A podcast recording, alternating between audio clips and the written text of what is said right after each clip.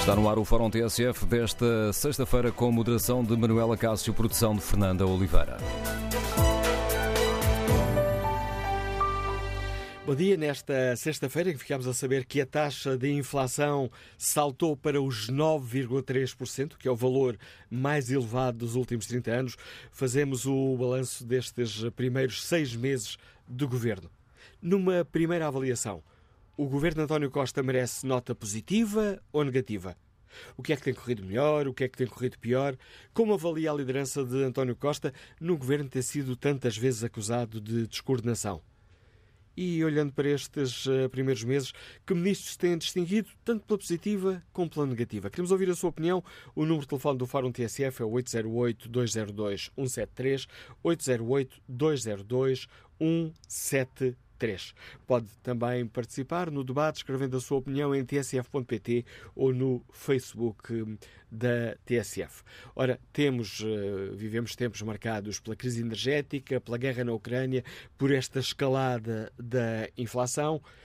Do lado da oposição, temos ouvido diversas acusações ao governo, eh, desde uso de truques à descoordenação entre diversos ministros que se contrariam na praça pública, passando eh, pela acusação de falta de apoio às famílias e empresas que estão a pagar a fatura da inflação que está a engordar os cofres do Ministério das Finanças. Ora, que balanço, que avaliação fazem os nossos e as nossas ouvintes?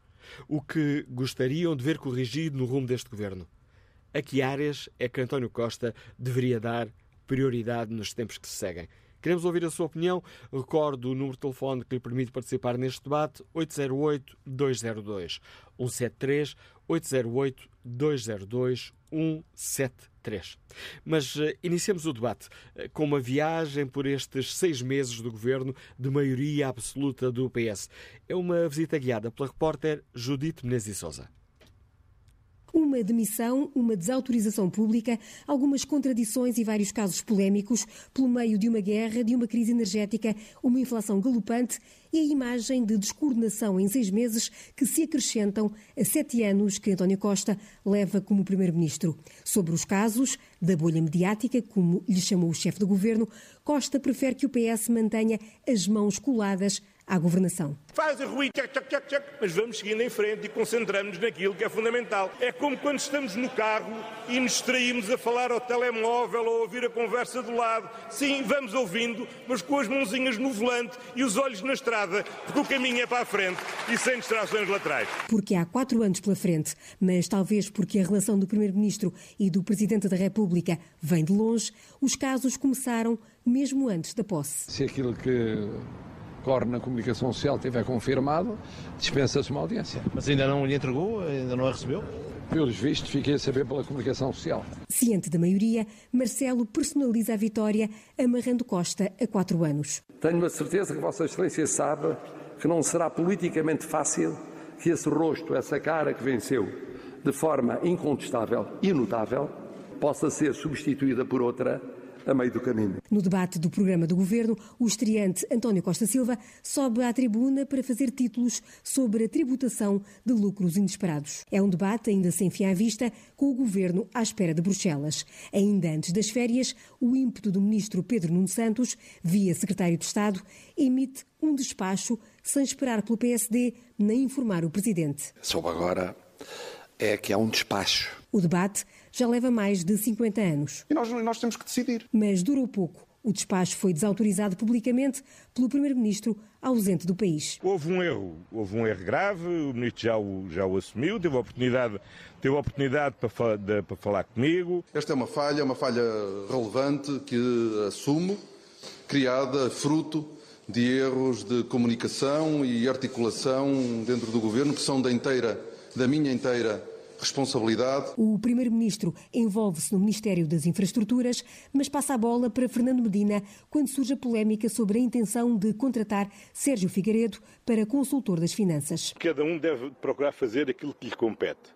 Obviamente não comento as composições dos membros dos, eh, dos gabinetes dos governos. A polémica matou o contrato. O caso das urgências hospitalares, ou falta delas, ditou a primeira demissão quando o governo levava apenas cinco meses.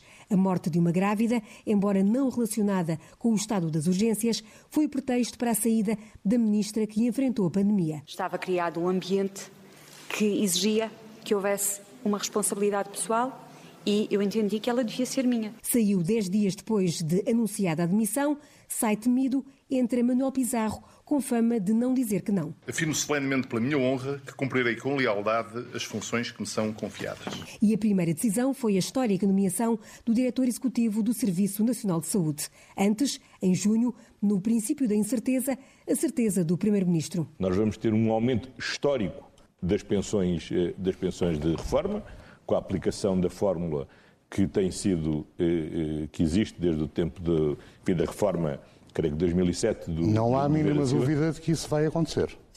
Isso não há a mínima dúvida que nós iremos cumprir a forma. As leis existem para ser cumpridas e, portanto, vamos cumprir a lei. Revistas as previsões da inflação, muda o discurso. Não há truque nenhum. Nem de retórica, nem de coisa nenhuma. Vamos ver, se nós aplicássemos sem mais a lei, sem esta alteração que vamos propor à Assembleia da República, especificamente para o ano 2023, nós introduziríamos como uma, um acréscimo de despesa permanente no sistema de pensões. Aquilo que o país não consegue pagar. Mais 2 mil milhões de euros. E de novo, Costa Silva, que a TSF fala numa descida global de IRC. A minha esperança é que essa redução não seja só seletiva, mas seja global. Era um sinal muito grande que se poderia dar a todo o nosso tecido produtivo. Fernando Medina nota vozes a mais. Na matéria do IRC, como toda a matéria do acordo, o Governo tem uma voz. Eu, pelo menos, irei reservar-me para o final da negociação para falar sobre o assunto. Mas Costa Silva olha o futuro. E eu não me, não me sinto nem sozinho, nem acompanhado. Há muitas vezes na vida que tive muitas batalhas difíceis em que estive sozinho e, portanto, e também já estou habituado a ter razão antes do tempo. Quase a cruzar a linha dos seis meses, é revelado que empresas do marido da Ministra da Coesão receberam fundos comunitários. Numa comissão parlamentar, uma deputada do PS, depois desautorizada, pede que sejam retiradas as declarações da ATA a ministra intervém. Peço que nada seja apagado e peço que tudo fique, porque eu acho que ninguém ganha com isso. E no fim do dia é com a nossa almofada que fazemos contas. Eu sou uma chorona. O governo tem um código de conduta, mas Costa deixou de lado o comentário ético, situando-se no parecer da Procuradoria-Geral da República. Eu disse na altura à Sra. Ministra que, atenta à sensibilidade do problema, nada havia como pedir ao Conselho Consultivo da Procuradoria-Geral da República que procedesse à apreciação do caso e emitisse um parecer. Foi o caso mais novo na lista mediática destes seis meses, onde a prudência continua a pesar mais do que o otimismo irritante, como já lhe chamou Marcelo, do Primeiro-Ministro. Eu creio que nestes seis, seis anos ficou claro que este governo tem uma lógica conservadora na gestão, de, na gestão orçamental. Prepara-se sempre para o pior, desejando sempre o melhor. E até agora tem corrido bem. Noutra governação, com Mário Centeno, alcançou o déficit mais baixo da democracia. Agora, em tempos de incerteza e turbulência, agarra-se ainda mais ao lema que conquistou para o PS, o das contas certas. Até quando e com que custo, o tempo dirá. Ora, depois deste olhar de, por estes seis meses de governo de maioria absoluta do PS. Lançamos o debate aqui no Fórum TSF. Vamos ouvir a sua opinião. Numa primeira avaliação, este governo merece nota positiva ou nota negativa? O que é que tem corrido melhor? O que é que tem corrido pior? Quais são os ministros que se têm distinguido, ou pela positiva ou pela negativa? E com tantas acusações de descoordenação, truques, como é que avaliam a liderança de António Costa? Queremos ouvir a sua opinião. Número de telefone do Fórum 808-202-173, 808-202-173. E, olhando em frente, o que esperam do governo? António Costa deve manter o rumo seguido até aqui ou há correções a fazer? A que áreas é urgente dar prioridade para melhorar a vida dos portugueses? Queremos do Fórum TSF ouvir a sua opinião. Recorde o número de telefone 808-202-173. E vamos agora à análise política do Paulo Baldac, comentador de Política Nacional da TSF. Bom dia, Paulo. Por onde começarias a escrever a ata de balanço destes seis meses de governo? Bom dia, Manuela Cássio. Bom dia aos, aos ouvintes do Fórum da, da TSF. Uh, a 30 de setembro de 2022 seis meses depois de, da posse uh, do governo, uh, diria, começaria esta ata afirmando que está velho um governo que tem apenas seis meses. Está velho do ponto de vista político, do ponto de vista da coordenação do, do, do próprio governo, cada ministro fala para o seu lado, há uns mais alinhados com o primeiro-ministro, outros mais desalinhados, mas é preciso dar também o, devido peso à conjuntura externa que, eh, obviamente, agrava tudo, tudo o que o governo tem feito a si próprio, os tiros nos pés eh, que tem dado a si próprio. Não houvesse a invasão da Ucrânia pela Rússia, que provocou um agravamento da crise energética e um agravamento da inflação, eh, e estes casos, esta descoordenação do governo, porventura poderiam não ser tão grandes, mas acima de tudo não teria o peso que tem, eh, porque eh, o país está a precisar de, de um governo uh, na, na, sua máxima capacidade. E o que temos assistido não é nada disso. É, um, é, um, é uma sucessão de casos que vimos agora à lista feita pela, pela Judite, de um governo que, como começou, continua, aliás, com, com, não cumprindo sequer a promessa de, de António Costa quando pediu a maioria absoluta e quando a recebeu de que não haveria um poder absoluto, e vimos não apenas aquele caso da deputada, mas também a, a, a, a, assunção de que havia uma vingança por parte do governo em relação à CAP, feita pela Ministra da Agricultura, sinais claros de que o Partido Socialista está com dificuldade em lidar com essa uh, maioria absoluta e, e, portanto, o que nós precisávamos era de um Primeiro-Ministro uh, que não estivesse, que não permitisse, que estivesse tudo centrado nele eh, como se o governo eh, eh, precisasse sempre de ter António Costa a pagar todos os fogos e precisávamos dos ministros nas pastas mais, que mais diretamente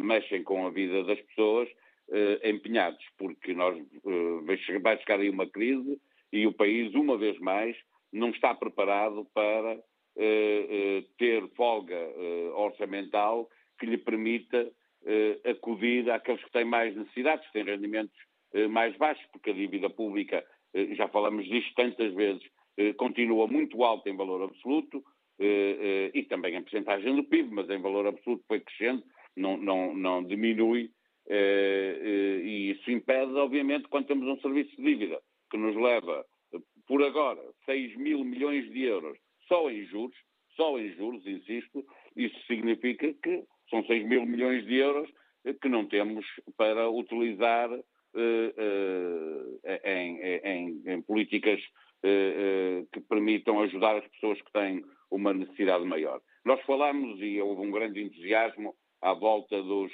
2,3 mil milhões de euros de superávit, de, de, de excedente orçamental, mas não, estamos a falar de uma coisa que não vale um terço do que gastamos anualmente em juros, ou que levaria a que para pagar a dívida, se entendêssemos fazê-lo, e isto funcionasse assim, precisamos 120 anos de excedente igual àquele que, que temos agora para conseguir eh, pagar a dívida. Portanto, é preciso, um, falar com clareza aos portugueses, dizer o que aí vem eh, e, e, explicar quais são as nossas capacidades para resolver os problemas que temos e, e para ver se as pessoas eh, eh, fazem a sua vida com, com, realismo, sabendo aquilo com que podem contar, e o que temos é um governo que nem sequer consegue parar para, para pensar em, em explicar aos portugueses como é que temos que nos preparar para, para o futuro próximo,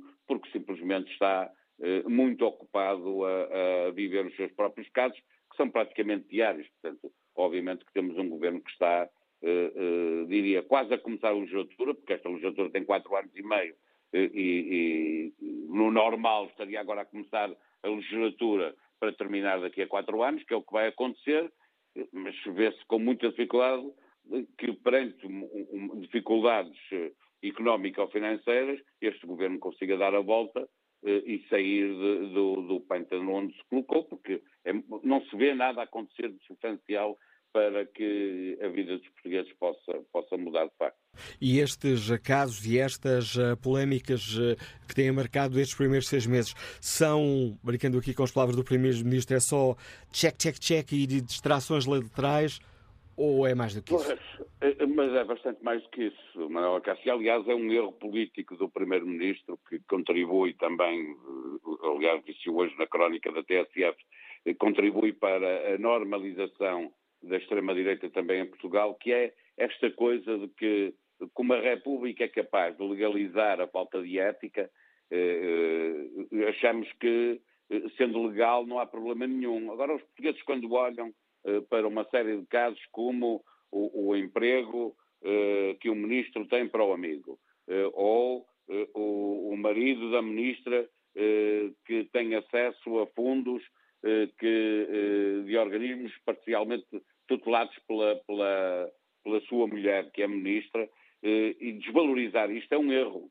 Eh, aliás, desvalorizar ao mesmo tempo que se diz, eh, desvalorizar como fez ontem o Primeiro-Ministro no, no, debate no Parlamento. Mas ao mesmo tempo temos o Partido Socialista a admitir que é preciso mudar a lei, porque a lei, como está, permite equívocos.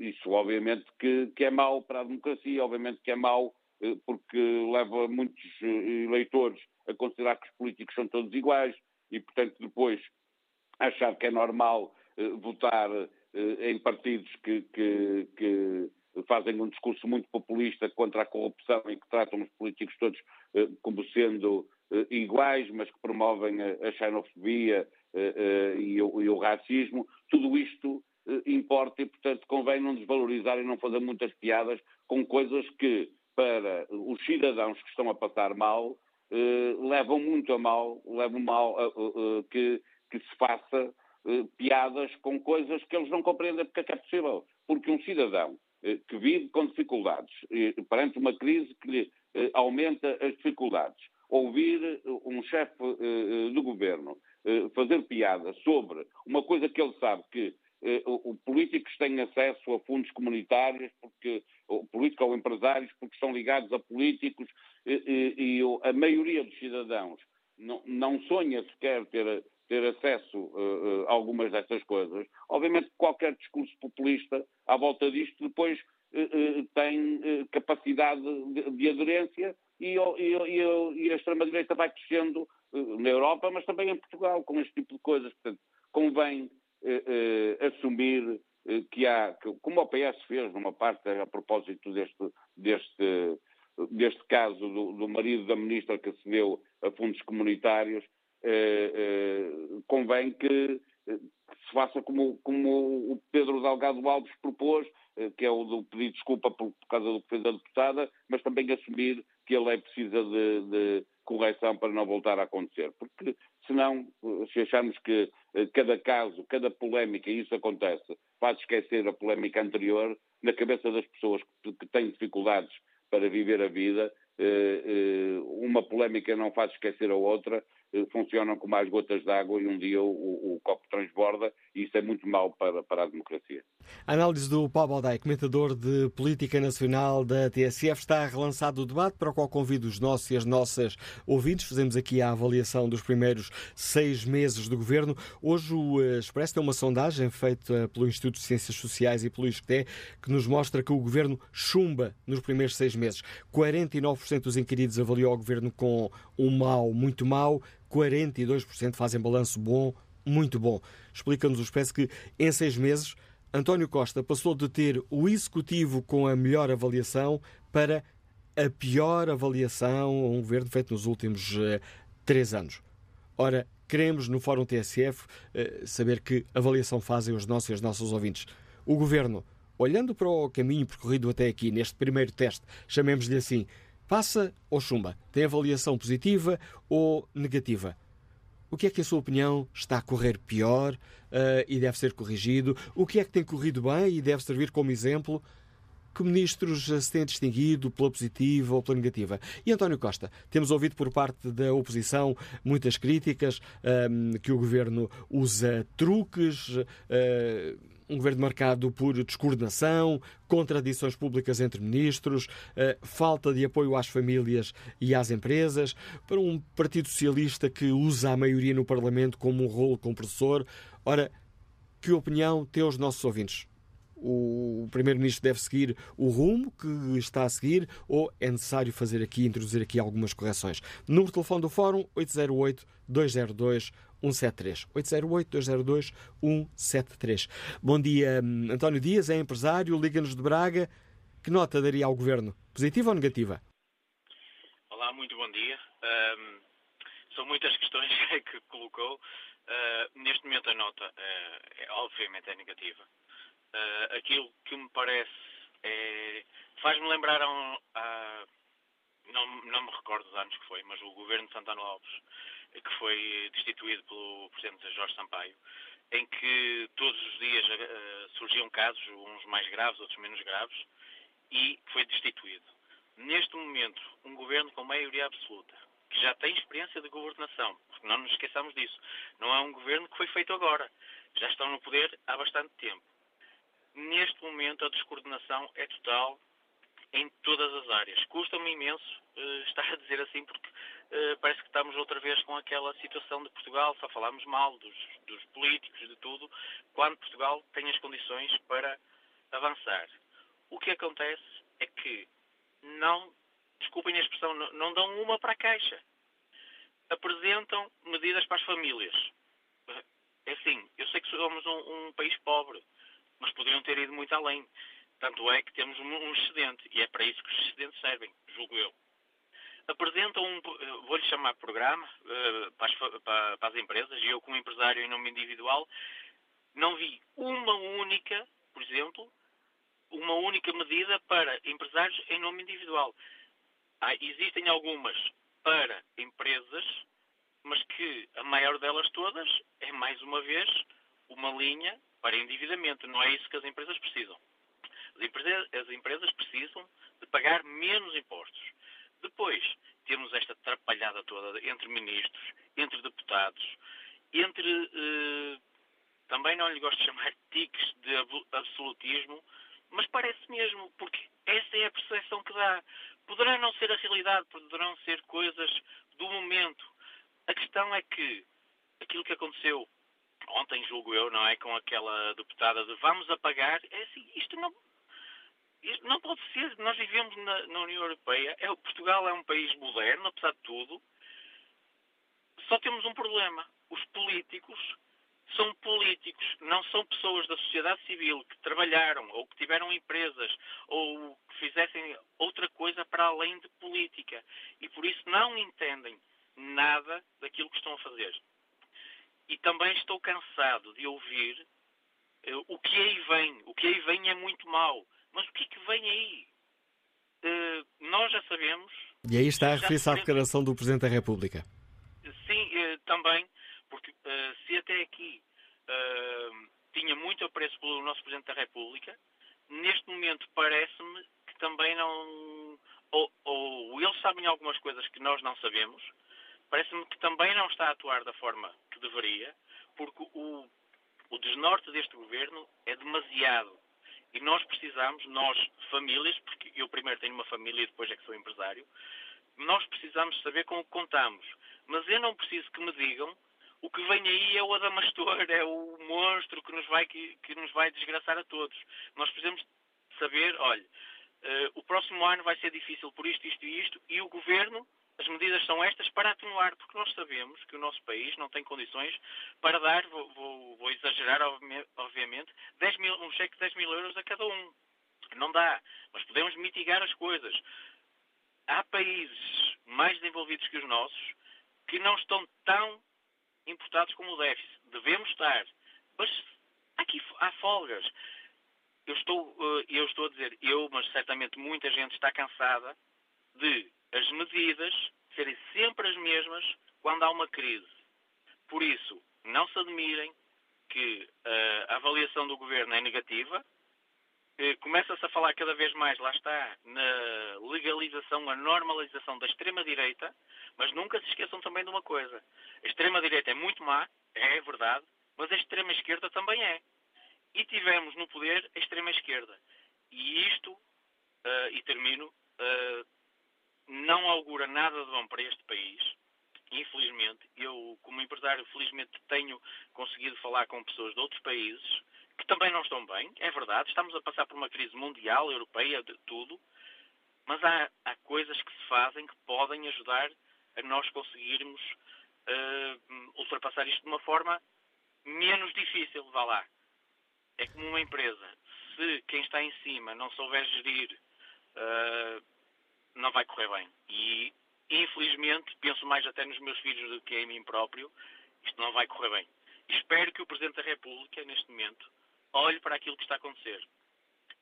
O apelo... Uh, mais uma desculpa, só, só uma, diga, diga. Uma, última, uma última frase. Detesto aquela palavra, de, aquela expressão de governo de salvação nacional. Não é isso que está em causa. Mas se calhar deveríamos olhar agora com outras pessoas para nos juntarmos todos, políticos, eh, sociedade civil, toda a gente, se juntar e perceber o que é que queremos para este país. Muito obrigado. Obrigado, António Dias. Passo a palavra ao eh, José Martino, é consultor e escuta-nos em Gondomar conselhos daria a este governo para corrigir o rumo, o rumo, ou para melhorar o rumo que está a seguir? Bom dia, Manuel Acácio, bom dia ao Fórum. O, o primeiro conselho que eu, que eu, daria ao governo era ter liderança. Isto é, cada um de nós, como, como português, não sabe o que é que vai ser o país a três meses, a seis meses, a um ano, a cinco e a dez anos.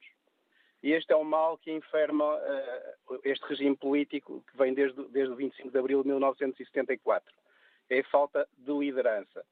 É sabermos o que é que nós queremos. E, portanto, o que acontece é que a realidade é a mesma, a realidade económica e social é mais ou menos a mesma, que muda em função de haver ou não haver crise internacional. E, portanto, o que estamos a viver neste, neste momento é uma crise internacional, portanto, a nossa realidade económica e social é mais ou menos a mesma, mas a visão sobre ela, o incremento de custos ao nível da inflação, o empobrecimento geral, traz aqui uma, uma, uma, uma crise para uma mesma realidade, que é, em Portugal, nós não criamos riqueza para suportar o Estado Social a que temos direito. E, portanto, temos direito por uma questão de fluxos financeiros. Portanto, do ponto de vista económico, isto, é como, isto é como numa, numa, numa empresa, eh, os resultados, os resultados da empresa, eh, neste caso Portugal, eh, estão mais ou menos à volta do, do zero, não se sente do ponto de vista do funcionamento da empresa, porque há fluxos financeiros eh, elevados a entrar da União Europeia todos os dias, mas o que, o que, é certo é que a empresa está cada vez mais, cada vez mais pobre. E, portanto, é esta, é esta a realidade. Portanto, a nota ao Governo é negativa e é negativa sobretudo na área que me interessa, que é a agricultura, não é? A senhora Ministra já devia ter sido demitida pela, pela prepotência com que, com que tratou uma organização de, de agricultores do ponto de vista político, não é? Portanto, Está a referir-se à CAP eh, eh, quando questionaram a Ministra sobre a falta de apoio à agricultura, a Ministra Sim. se perguntou porque é que não vão perguntar à CAP porque é que não aconselhou Sim, estou, ou desaconselhou estou, o voto no PS. Estou, estou a referir-me a isso mesmo porque no contexto eleitoral eh, cada um toma a posição a posição que entende face aos interesses do, do país e aos seus próprios e, portanto, depois a partir do momento da governação uma atitude dessas é completamente inaceitável e a, e a única atitude aceitável num país desenvolvido seria a demissão da senhora ministra por ela própria ou pelo senhor primeiro-ministro. Para mim não faz, não faz qualquer sentido. Do ponto de vista da governação na, na agricultura é, é, um desastre, portanto é, é, é, praticamente a tramitação dos fundos europeus no princípio de dar, dar dinheiro a todos e, portanto, este princípio não pode existir, não é? é? É, como a questão do apoio dos 125 euros. Claro que ele faz falta a toda a gente, mas faz mais falta a quem não tem, a quem não tem dinheiro para pagar comida. E, portanto, esses é que deviam ter prioridade. Faz-me lembrar aquela história do governo que se atrasou a pagar os cabazes e que depois vêm dizer que ah, não há problema, nós vamos, nós vamos dar no mês seguinte, como se a fome pudesse ter um mês de atraso. Portanto, é esta insensibilidade que faz com que com que o governo não tenha, não tenha capacidade para nos liderar. Obrigado, José Martins. Diga, diga. As notas queria deixar. É preciso dar oportunidade a pessoas que pensem diferente, que entrem por fora do mundo dos partidos. E, portanto, o país precisa de um choque, primeiro, de matriz, precisa de rever a legislação no sentido, no sentido por exemplo, na descentralização, se quer funcionar com base nas comunidades intermunicipais e, e, e com base nas regiões plano, mas tem que acabar por distritos, tem que fazer aqui, tem, o, a, a grande, o grande problema é que é preciso o Ministério do referencial da matriz. Depois há outro ponto que é importante, o país só progride se cumprir horas.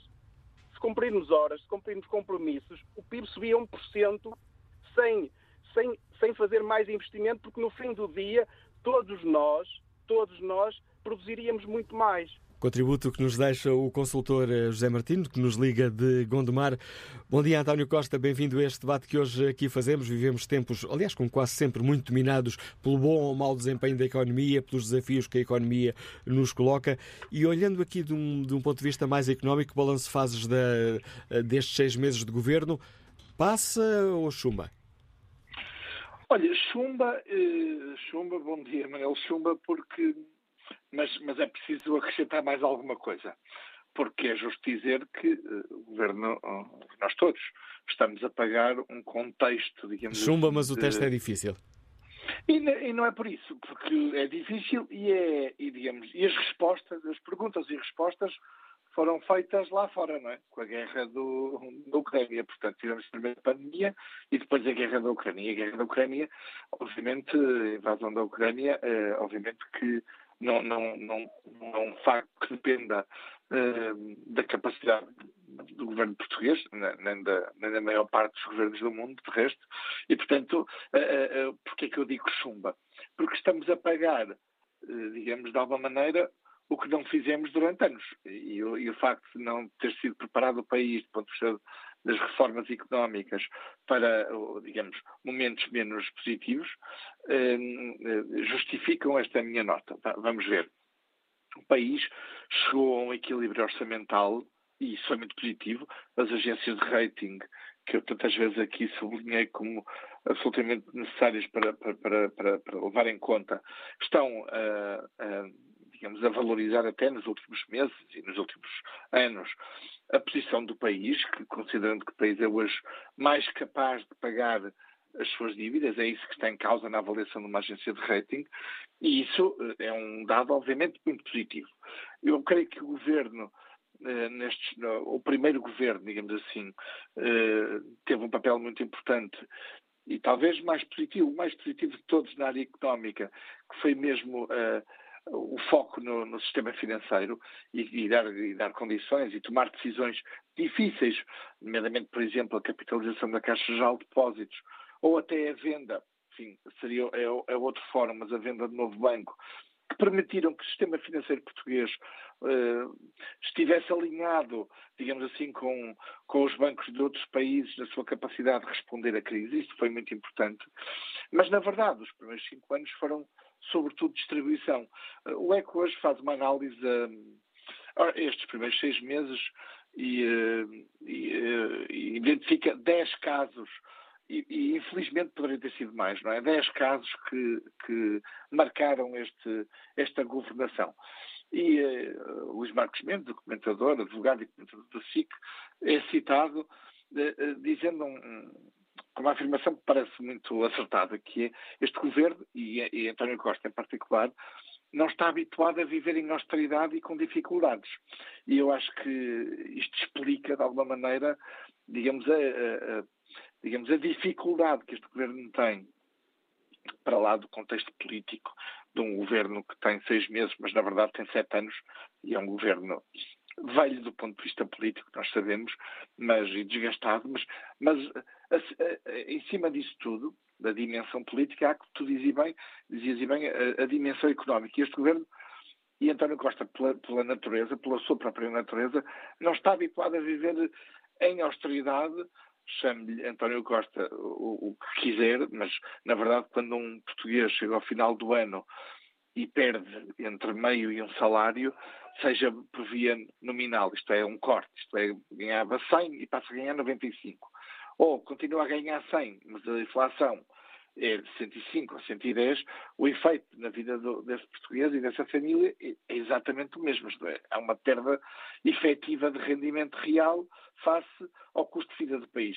É, a nova realidade, sublinhada e acrescentada com, obviamente, uma tensão eh, sendo, tendo maioria absoluta o governo, tem, tem oposição, tem oposição à esquerda que não tinha no período da, da, da geringonça. Tem oposição à direita, quer com o novo PSD, com outra capacidade de resposta, quer com a Iniciativa Liberal e com o Chega, com as suas, com as suas estratégias, cada uma delas, mas a criarem problemas políticos, e depois é o próprio governo e os próprios ministros a criarem problemas a si próprios. Eu recordo que eh, e isso, isso, é interessante para a análise política, verdadeiramente o primeiro caso deste governo de seis meses sucedeu ainda antes de tomar posse. Como te recordarás, uh, saíram notícias no dia. Uh, e a Judite Nezia Souza recordou-nos isso, recordou isso há pouco no filme ah, destes, seis, destes seis meses. Uh, exatamente. E, portanto, é, foi quase um pronúncio de um primeiro caso que, que, foi apenas, que poderia ter sido apenas um, mas, mas, mas de casos que se multiplicaram durante, durante estes meses, uns mais graves que, que outros, todos a, a, a, digamos, a conduzirem para uma, eh, diria, para duas ou três conclusões. Uh, uma perda de autoridade política do, do, do, do Primeiro-Ministro, isso é notório do primeiro e segundo mandato. Uma, uh, sobretudo, uma incapacidade de iniciativa política deste governo, que anda atrás, literalmente atrás de, do prejuízo. É certo, como eu dizia no início, que o contexto da, da guerra e a inflação, e ainda hoje tivemos números de inflação que indicam que a pressão vai continuar nos próximos meses. Vem aí o inverno e, portanto, os níveis de preços ainda não atingiram na Europa o pico. Não subirão muito mais, talvez, mas ainda não atingiram o pico e não vão começar a abrandar nos próximos meses por força do, do termo energético, mas também porque também já se percebe a inflação atingiu eh, contaminou toda a economia, já não é só apenas nos preços de energia e da alimentação, mesmo um palavrão que é o chamado índice de inflação subjacente, que exclui eh, eh alimentação e energia, está a subir quase 7% em eh, setembro eh, em Portugal e na zona euro até está um bocadinho acima. Ora, isto mostra que o contexto de iniciativa política que este governo não tem, com ou sem reformas, já não, já não discuto se são boas reformas, se são más, ou se elas existem ou não, mas podia ter iniciativa política e não tem. O caso do aeroporto é um caso paradigmático disso mesmo. Perderam-se meses aqui entre o caso de Pedro Nuno Santos, que, que, ocorreu há quase três meses, e agora temos uma metodologia que atira uma decisão para meados de 2024, não é? será no final de 2023, e depois é um governo, de facto, com essa, com essa dificuldade de marcar a, de marcar a iniciativa política e, e, e muito condicionado pela economia. Finalmente, para terminar... E mesmo em passo de corrida e passo de corrida os dois pacotes de economia, eh, quer às famílias, quer às empresas, com as suas especificidades e com alguns aspectos positivos também têm, mostram que, de facto, chegamos a esta situação de, de crise internacional que nos apanha quase sem, sem, condições para responder, ao contrário do que acontece noutros países, e, portanto, os próximos quatro anos, antecipo, serão, desse ponto de vista económico, e, obviamente, a capacidade política do governo muito, muito difíceis. Obrigado, António Costa, por ajudar nesta reflexão. Peço desculpa por passar o teu raciocínio já nesta fase final, a análise do diretor do Eco Economia Online. Retomaremos o debate, onde perguntamos aos nossos e às nossas ouvintes se, que avaliação fazem destes primeiros uh, seis meses do governo. Merece uma, merece uma nota mais positiva, mais negativa? Retomamos o debate a seguir ao noticiário. Vamos retomar o Fórum TSF, edição de Manuela Cássio, produção de Fernanda Oliveira.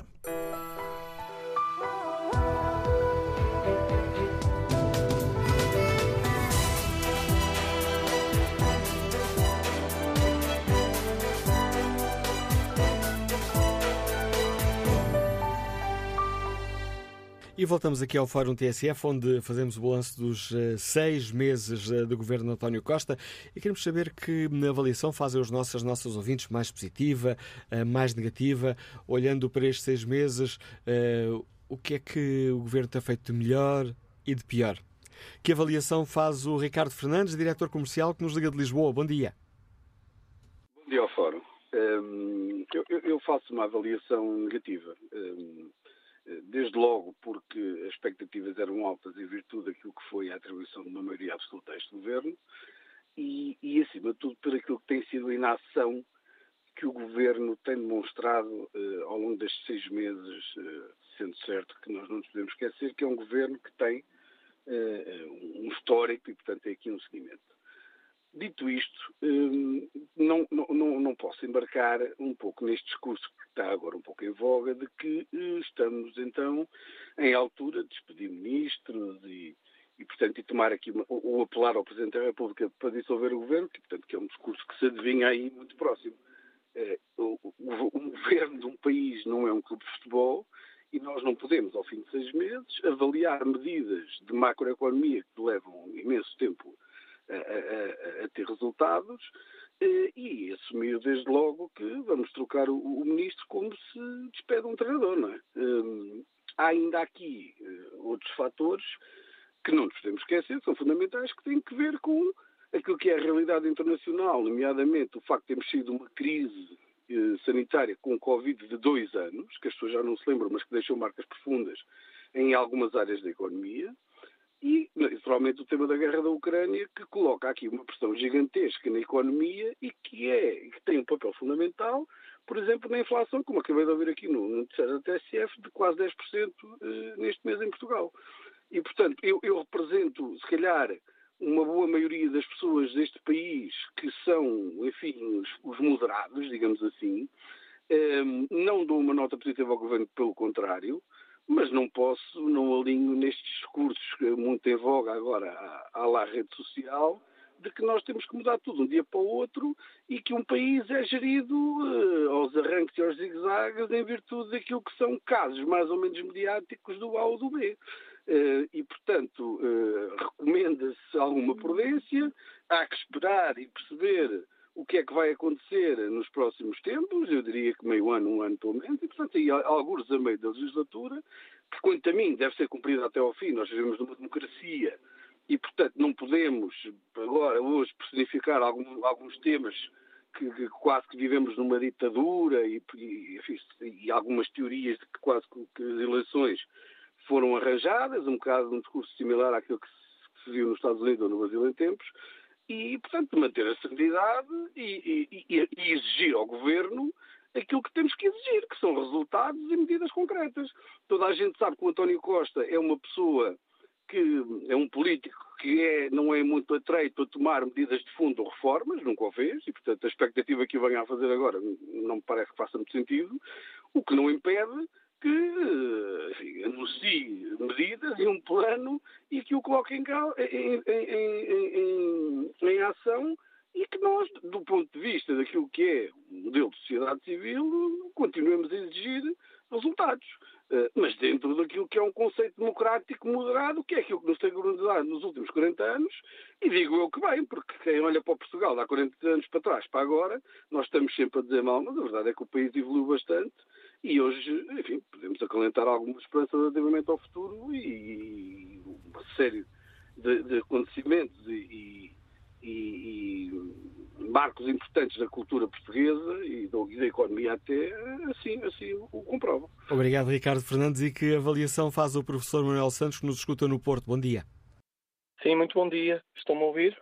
Em ótimas condições. Muito bom dia. Desde, desde já agradeço a oportunidade e agradeço também ao, ao Manuel Acácio a oportunidade de dar a todos os portugueses a possibilidade de, de darmos um bocadinho a nossa opinião, porque no Estado Democrático é mesmo assim que as coisas funcionam. Antes de mais, eu só vou colocar algumas questões e vou deixar algumas questões no ar que eu gostaria de, de saber se me poderiam responder, não, claro, o Dr. Manuel Acácio, mas as pessoas, as pessoas que, que o podem fazer. E, portanto, eu gostaria de saber quem é que elegeu a nossa Presidente da Comissão Europeia, a Ursula von der Leyen. Gostava de saber quem é que votou nela Portanto, eu não votei e, portanto, ela é uma, se ela é uma pessoa que toma decisões uh, por mim, uh, gostaria de saber quem, quem é que a elegeu. Depois também gostaria de colocar esta questão e de saber que de saber eh, é factual, o nosso orçamento primeiro tem que passar na, na, União Europeia e posteriormente é que, é que é aprovado cá em Portugal. Portanto, eu não sei se realmente os nossos políticos têm alguma soberania sobre estas, estas, estas decisões. Eh, e, portanto, eu gostaria de saber também, de perceber para onde é que vai o, o dinheiro do, dos nossos impostos. Todos nós uh, pagamos impostos e, portanto, só existe esse dinheiro para se poder uh, modificar alguma coisa, neste caso na vida dos portugueses. E, portanto, eu gostaria de saber para onde é que esse dinheiro foi também. Uh, também depois gostaria de, de, de perceber uh, se, se os, nossos, os nossos governantes, que são nossos funcionários, fomos nós que votamos neles, se eles se preocupam mais com a sua vida privada e melhorar a sua vida privada ou a vida de todos aqueles que lhe pagam o ordenado. Uh, e, portanto, e depois destas questões, uh, acho que todos já percebemos que, infelizmente, não nestes últimos seis anos, mas desde os últimos, provavelmente nos últimos 40 anos, todos nós fomos enganados. Porque, de facto, se nós somos os contribuintes que descontamos para que esse dinheiro que nós damos ao Estado melhore as nossas, a nossa qualidade de vida, temos visto que nos últimos 40 anos isso não acontece. E provavelmente isso não acontece porque o povo português, mais uma vez, continua adormecido mais uma vez, é um povo com pouca formação e, portanto, é um povo facilmente manipulado. E eu gostaria muito que me conseguissem responder a estas questões, porque acho que são questões muito importantes, porque, como disse um ouvinte atrás, o que, é que, o que é que virá aí? E ninguém nos diz o que é que virá.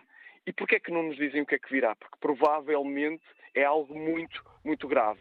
E, portanto, enquanto conseguirem esconder isso do povo português, enquanto o povo português continuar a ver muita televisão que serve só para programar e não para nos ensinar de alguma coisa, eu acho que nós não vamos continuar a evoluir. Portanto, eu agradeço-lhe imenso de facto, este serviço público que fez, porque todos os portugueses começarem a pensar um bocadinho que, que votaram em, em políticos que são nossos funcionários, eles são nossos trabalhadores, eles devem servir o povo português e não servir interesses estrangeiros, que é o que nós temos vindo a acontecer.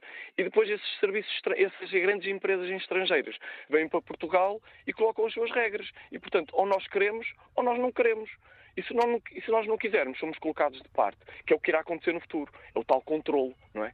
E, portanto, eu acho que nós devemos estar todos muito atentos a isto, mesmo aqueles que defendem a narrativa, porque um dia mais tarde vão ser descartáveis. Porque esta elite parasitária que ninguém a elegeu, continuam a mandar no nosso, no nosso mundo, como agora nós vemos isto na, na, guerra na Ucrânia, não é? Vamos sempre dar dinheiro, dinheiro e dinheiro aos ucranianos. E bem, temos de ser solidários Mas com já todos. estamos aqui Mas... a desviar muito do, aqui do, da questão que hoje debatemos. Fica clara a sua opinião, professor Manuel Santos, agradeço o seu uh, contributo. Mas agora a análise política do diretor de da TSF, Pedro Cruz.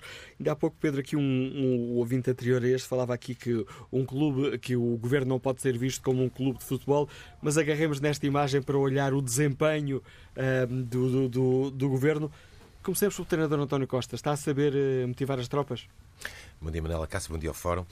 O, o treinador António Costa não tem 11, anda sempre a mexer no 11 e, portanto, tem alguma dificuldade em consolidar um 11 que lhe permita uh, ir a jogo com consistência. Depois, não tem banco, ou seja, não tem soluções uh, que lhe permitam uh, superar quando falha alguém no 11 e até agora, pelo menos nos primeiros seis meses deste governo, tem perdido por falta de comparência, sequer, ou seja, nem sequer tem ido a jogo. O governo ainda não começou a governar. Se tu reparares, este governo tem três fases, ou este primeiro-ministro tem três governos e tem três fases.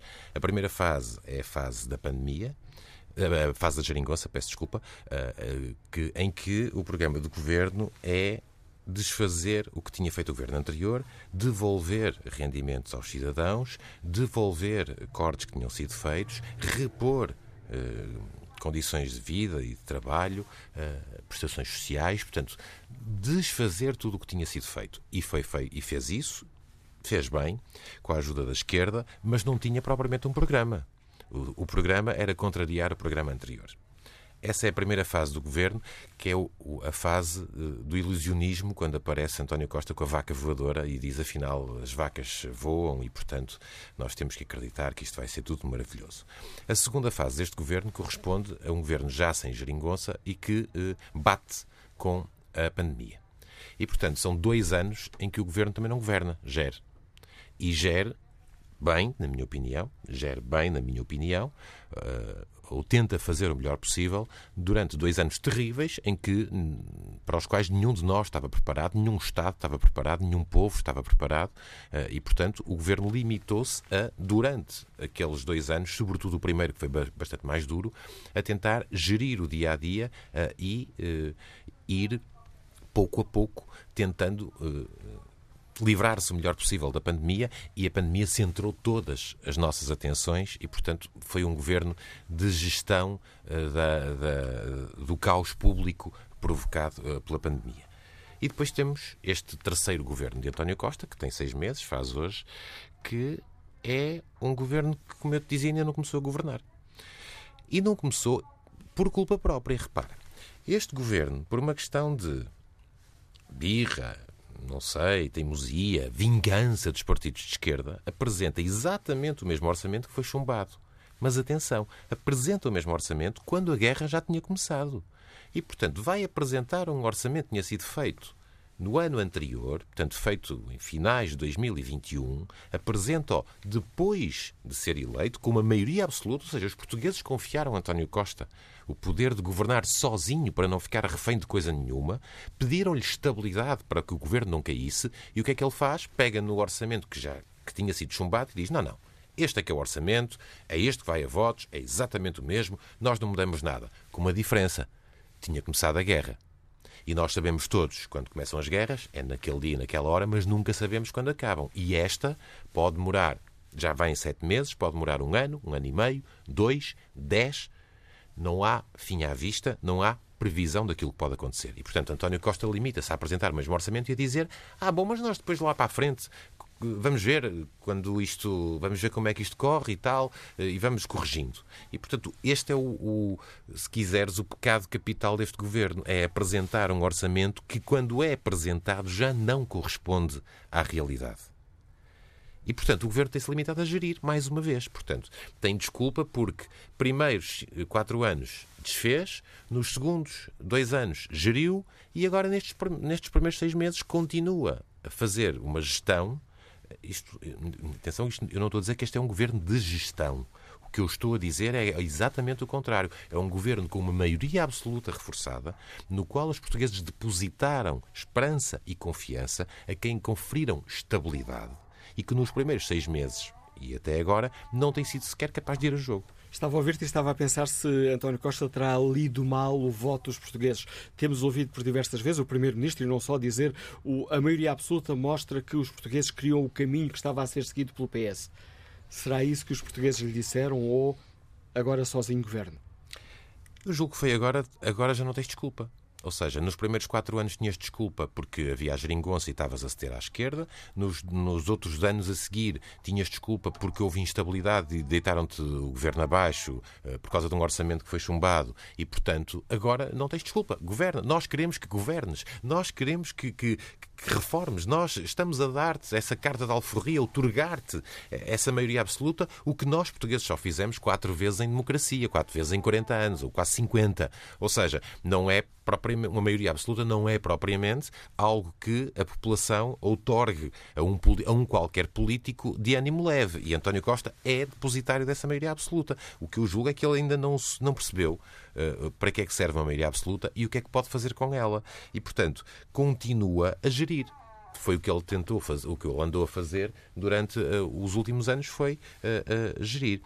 Do ponto de vista político, se quiseres, e outro dia um ouvinte aqui no fórum, julgo que não sei se já esta semana ou, eh, ou a semana passada, fazia aquela, aquela imagine isto, imagine um ministro a fazer isto, imagine um ministro a fazer aquilo, imagine um secretário de Estado a dizer isto. E claro que isso não aconteceria no nosso país. Claro que isso não aconteceria E era um retrato do que tem sido a governação nestes últimos tempos. Que quem está a acompanhar o fórum eh, já ouviu aqui o filme feito pelas Menezes e Sousa dos, dos, de alguns dos casos e dos problemas deste governo.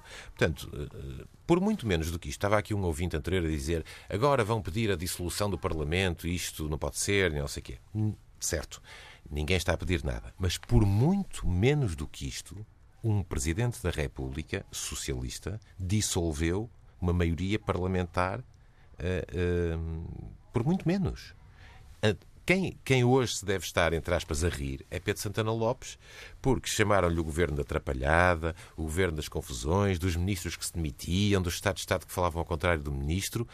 Nem vou falar, porque não vale a pena, mas só lembrar que só casos com ministros já aconteceu uma demissão, a de Marta Temido, uma demissão em cinco meses, uma demissão. O caso de Pedro Nuno Santos, que é absolutamente desautorizado uh, e que fica fragilizado politicamente, na minha opinião, uh, para todo o resto do governo. E os casos da Ministra da Agricultura, que diz, ai sim, hum, porque é que não apelaram ao voto no PS? Portanto, isto se não fosse grave seria bom para, para, para um, um gag cómico. E agora a Ministra da, dos Fundos da Coesão, que tem esta questão dos fundos que obviamente, do ponto de vista da legalidade, parece estar bem defendido, do ponto de vista da moralidade e da ética republicana, que só se apregoa, hum, eu tenho algumas dúvidas. Mas pronto, são demasiados casos. Ah, e estava a esquecer-me de dois ministros das Finanças e da Economia que publicamente eh, vêm trocar. trocar eh, se quiser juntar aí os estados de Estado do ministro que desautorizam o ministro. Portanto, temos todo um, um. Repito, por muito menos, por muito menos, Jorge Sampaio dissolveu o Parlamento ao fim de cinco meses ou seis e, e eh, derrubou um governo que tinha uma maioria parlamentar, por muito menos. É isto que eu acho que deve acontecer? Não. A única coisa, se quiseres, me é permitido, o desafio que eu faço é comecem a governar.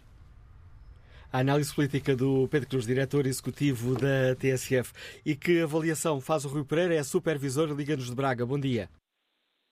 Bom dia, Manuel Cássio. Cumprimentá-lo a si e a todo o auditório o, o seu comentador que, que me antecedeu tocou em alguns pontos eh, concretos. O primeiro eh, é de relembrar que, por muito menos, o Dr. Jorge Sampaio eh, deu ao, ao Parlamento a dissolução e convocou de imediato eleições.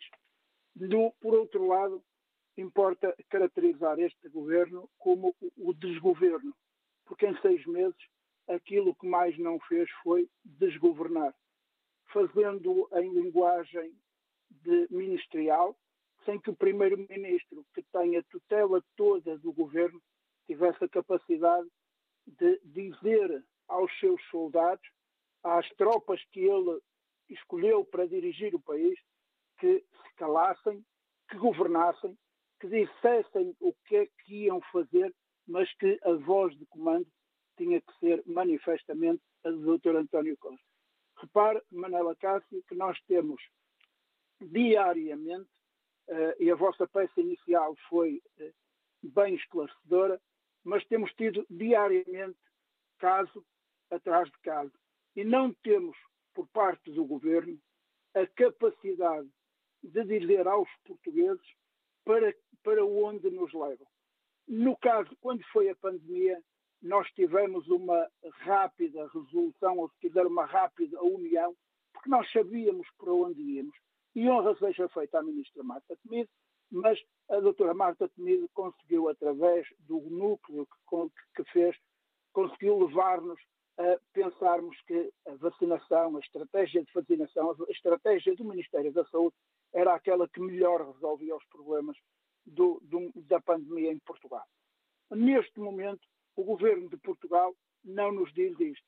Diz-nos nós estamos com uma grave crise, não só fruto do, do, do que vem do exterior, mas também do interior, porque a guerra na Ucrânia não pode servir de desculpa para tudo e para todos.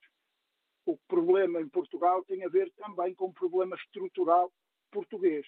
E em vez de nós explicarmos o que é que vamos fazer, o que é que vamos a, a que é que vamos acudir e por que é que vamos acudir, dizemos não, isto é muito fácil de resolver, damos 125 euros a cada, a cada pessoa ativa, damos 50 euros por cada criança ou por cada jovem e fazemos aqui uma habilidadezinha com as pensões, porque a segurança social não pode ser muito mexida, porque a coisa até não está bem, e damos aqui metade do aumento que era para ser dado no próximo ano, mas damos agora, em outubro, o povo fica todo contente, porque em novembro ou em dezembro já recebe subsídio de Natal, e, portanto, nós acalmamos assim a tropa. Falta saber uma coisa. E este governo tem, essa, tem esse grande desafio, que é ter a capacidade de nos dizer, de nos mostrar, de nos indicar o rumo que quer para este país. E nestas matérias, que não, que não voltem a haver as trapalhadas, olhe da TAP, que, que, que nacionalizaram e agora vão privatizar, em que não sabemos o rumo do país. Ninguém quer, acho que nenhum português quer a dissolução do Parlamento e a convocação de eleições. Ninguém quer o pior para o país onde vive, para onde trabalha, onde tem os seus impostos uh, a ser descontados. Mas importa que o governo de Portugal nos governe e, nos des, e não nos desgoverne e que seja pedido aos ministros que, em vez de falarem muito, ouçam aquilo que, a, que, o, que o rei Juan Carlos disse ao presidente da Venezuela, porque não te calas e, neste caso, que governem. Obrigado, Rui Pereira. Análise deste nosso ouvinte nos Liga de Braga e que avaliação do trabalho de, destes seis meses de governo faz o Luís Gonçalves, que é empresário que nos escuta na Damaia. Bom dia. Bom dia, Manuela Cássio. Bom dia a todo o Fórum. Obrigado por mais uma vez me deixarem participar. Isto já, já muito foi dito, já muito foi escalpelizado.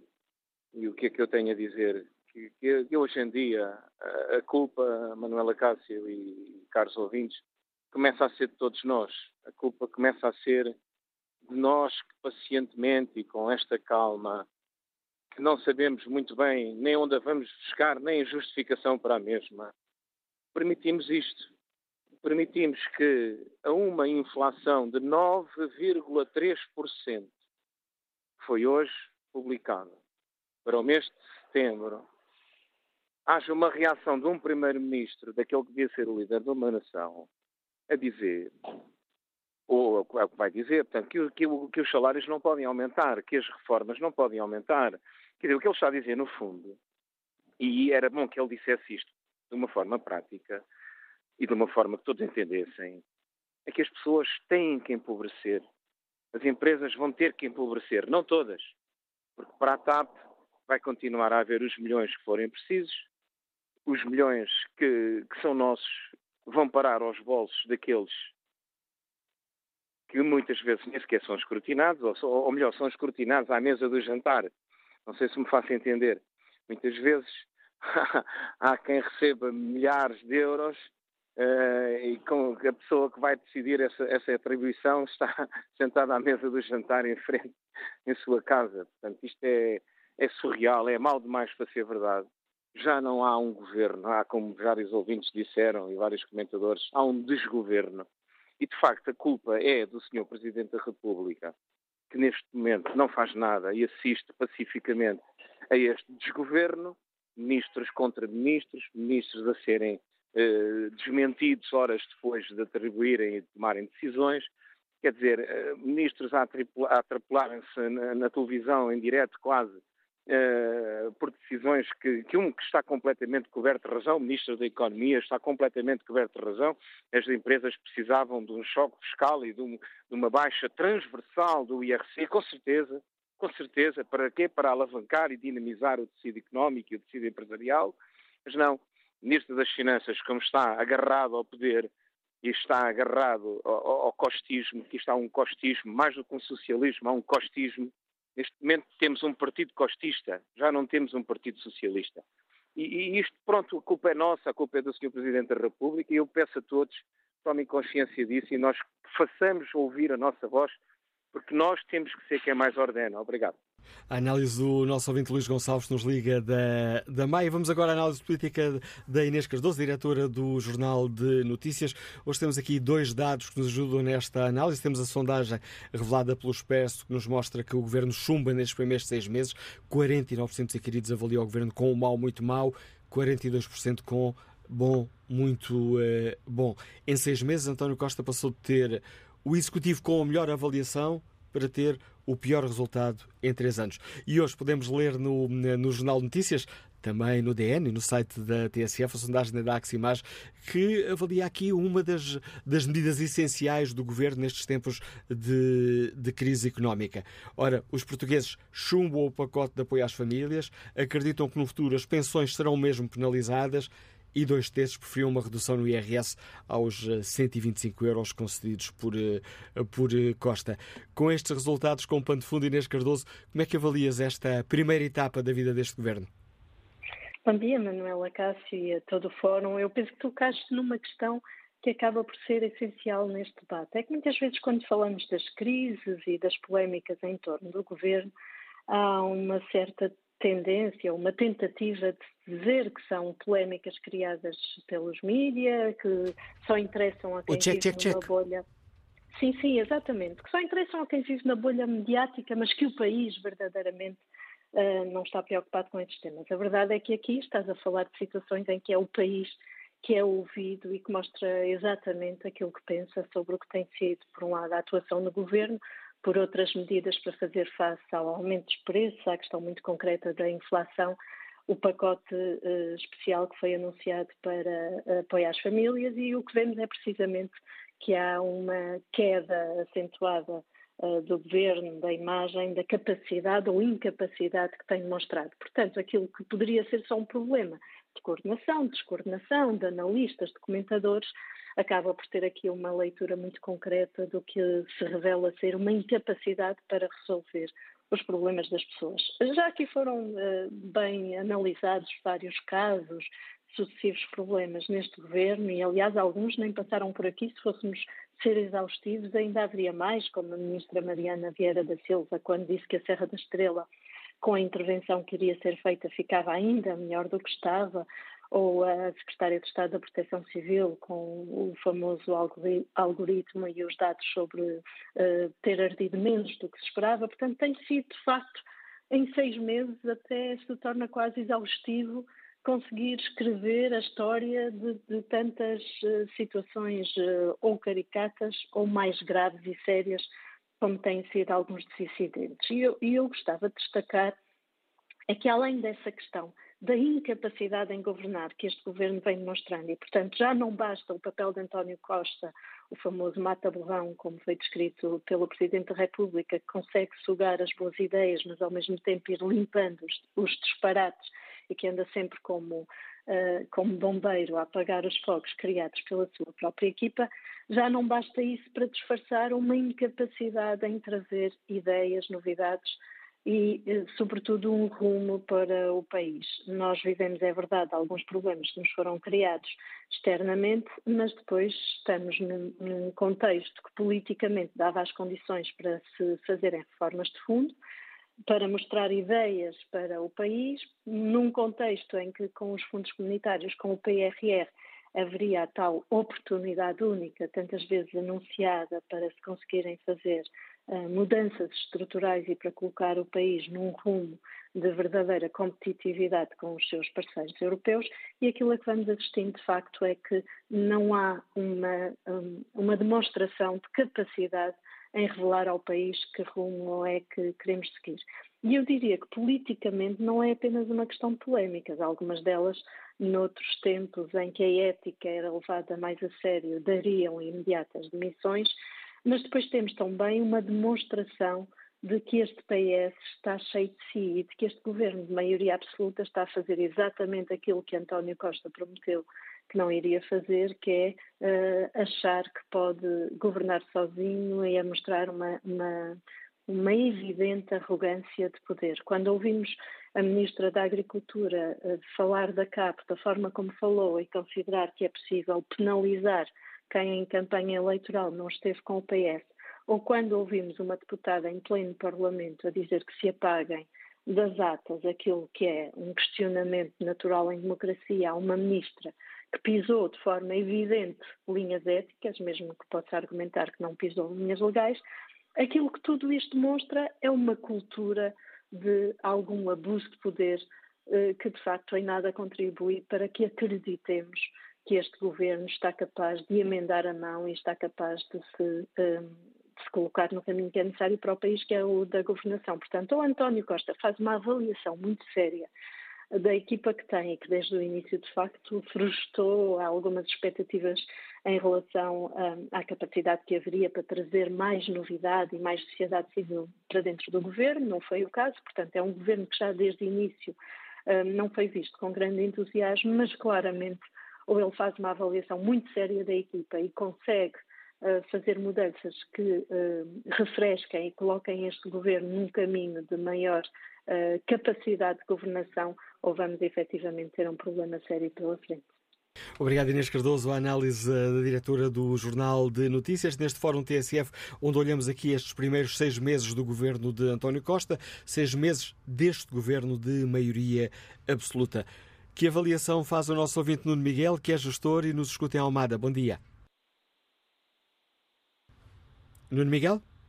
Parece haver aqui um problema no contacto com este ouvinte. Espreito aqui o debate online. José Cunha escreve: Este governo não passa de trapalhadas, sempre com casos todas as semanas ou dias. O governo, maior desde que há história, sente-se uma descoordenação quase total, uma orquestra em que cada músico toca para cada lado. Seis anos de confusão, substituições de membros que deveriam ser substituições, outros que deveriam ser substituídos mantêm-se nos seus lugares de pedrical. Muitos cabritas incompetentes e o resto é conversa da treta, escreve este nosso ouvinte. Bom dia, professor Zelino Maltês, bem-vindo também a este debate, pegando aqui na ideia deste ouvinte. Como é que o senhor olha para este, para, este, para este governo? É uma orquestra em que cada um está a tocar para cada lado e o, e o mestre tem ou não força para corrigir aqui o, o ritmo? eu respondia uh, com uma linguagem de há 25 séculos. Governar, vem do latim, mas por sua vez vem do grego, significa o homem da nau, o timoneiro. O timoneiro é um tipo que comanda o navio, que tem um mapa, que tem um objetivo e que navega, eh, que gera os ventos e as tempestades. Ora bem, o governo de António Costa os primeiros seis anos, não a geringonça pouco interessa. O que houve aqui foi uma aposta numa política europeia e colocação de Portugal na política europeia que triunfou e que foi contra a ideia de política europeia de Passos Coelho, que era aquela coisa de ir além da Troika. Eh, Costa apostou bem numa política europeia e soube navegar, porque tinha rumo.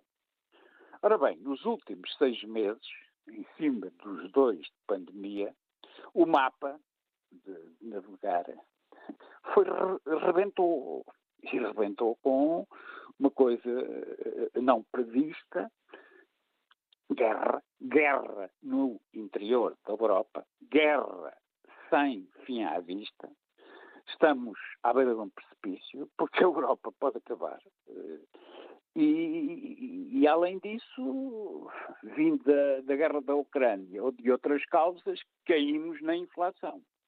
Portanto, eu, eu, eu vou ser bondoso para o António Costa. Fosse qual fosse o governo que tivesse a cor que tivesse, o problema é que ninguém pode governar sem mapa.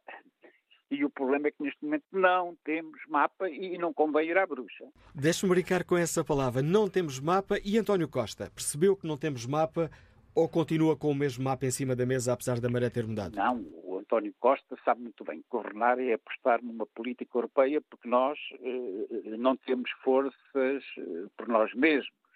Nós fazemos parte de, um, de, uma cooperativa de soberanias e, por grande parte dos fatores de poder, não, não é Lisboa que manda, nem é o ministro A, nem é o ministro B. Portanto, o problema é que ele não tem mesmo mapa. Pode acreditar no modelo, e, e ele tem-no dito que é que acredita, uh, tem uma posição sobre a guerra da Ucrânia, tem uma posição sobre política europeia. O problema é que não há sinais de uh, superação deste estado de coisas.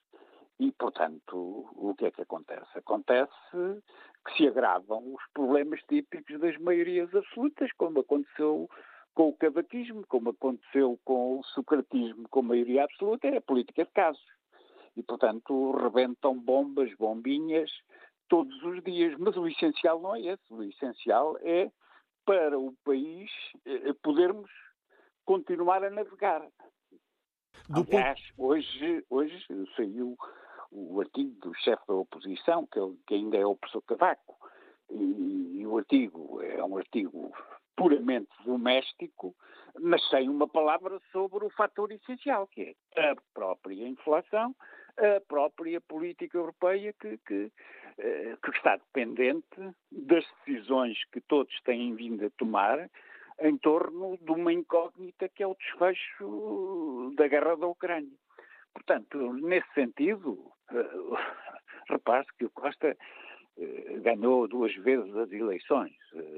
O povo sufragou o modelo de, de geringonça, não nos esqueçamos disso, e depois a seguir ele ganhou as eleições quase entoando um hino celestial do PRR, não é? E, portanto, ele neste momento está, como todos nós, julgo eu que não há nenhum português pense nestas coisas, que não esteja assim uh, aflito, porque não sabemos que políticas podemos ter, porque o fator que está subjacente a tudo isto é uma incógnita. É um problema de fé neste momento. É termos fé na Europa, é termos fé que a democracia vence o autoritarismo na guerra da Ucrânia e, e, e gastarmos uns dinheiritos e fazermos uns sacrifícios para que isso resulte. De outra maneira, vai ser trágico, não é? E perante as uh, tempestades que vivemos e esse pré-anúncio de que o que vem aí ainda é pior, o homem do leme pode, na sua equipa, contar com uh, os marinheiros e marinheiras mais indicados para içar as velas ou recolher as velas, para ir reparando os danos causados pela tempestade? Ou o que tem são pessoas assustadas que. Não, eu não acredito que, que eles sejam assustados. Acredito é que o homem do leme é, é um selecionador nacional e, de vez em quando perde jogos, não é? Por más escolhas eh, em determinados momentos. Eh, mas isso é superável, isso é superável. O, problema aqui é criarmos condições para sabermos para onde vamos. E, neste momento é melhor sermos humildes porque ninguém tem aqui o dom de fazer estas previsões. É um momento de fé, não é? Não nos esqueçamos que na, na, na experiência da Primeira República eh, a solução que, que, que, tivemos foi entrar na guerra, não é? Foi entrar na guerra ao lado dos aliados. Não era bem vontade interna dos portugueses, mas foi uma aposta de política externa. É? E, e neste momento não, ainda não nos pedem para entrar na guerra, mas já entramos no, no plano da economia, da sociedade e da psicologia e do conceito de democracia, mas... Eh, e, num certo momentos... sentido, estamos literalmente metidos numa guerra. Estamos completamente metidos numa guerra de civilização. É o nosso modelo de vida que está em causa. E, portanto, eh, estes jogos artigos do professor Cavaco Silva, discursos da oposição, eh, são rituais, eh, mas eh, o pior que podia acontecer era o Costa dizer assim: estamos numa crise de tal maneira, Sr. Presidente da República, que eu proponho um governo de unidade nacional. Estou convencido que não, não resolvia o essencial da questão. Professor Sabino Maltes, muito obrigado por nos ajudar aqui a tentar uh, olhar aqui o rumo que seguimos nestes, nestes mares encapelados. Agradeço a análise do uh, professor José Adelino Maltês neste fórum TSF e que leitura deste rumo que, que, estamos agora a percorrer faz o Nuno Miguel, que é gestor e nos escuta em Almada. Bom dia de novo. Bom dia, obrigado por ter ligado novamente, Manuela Cássio. Bom dia também aos ouvintes.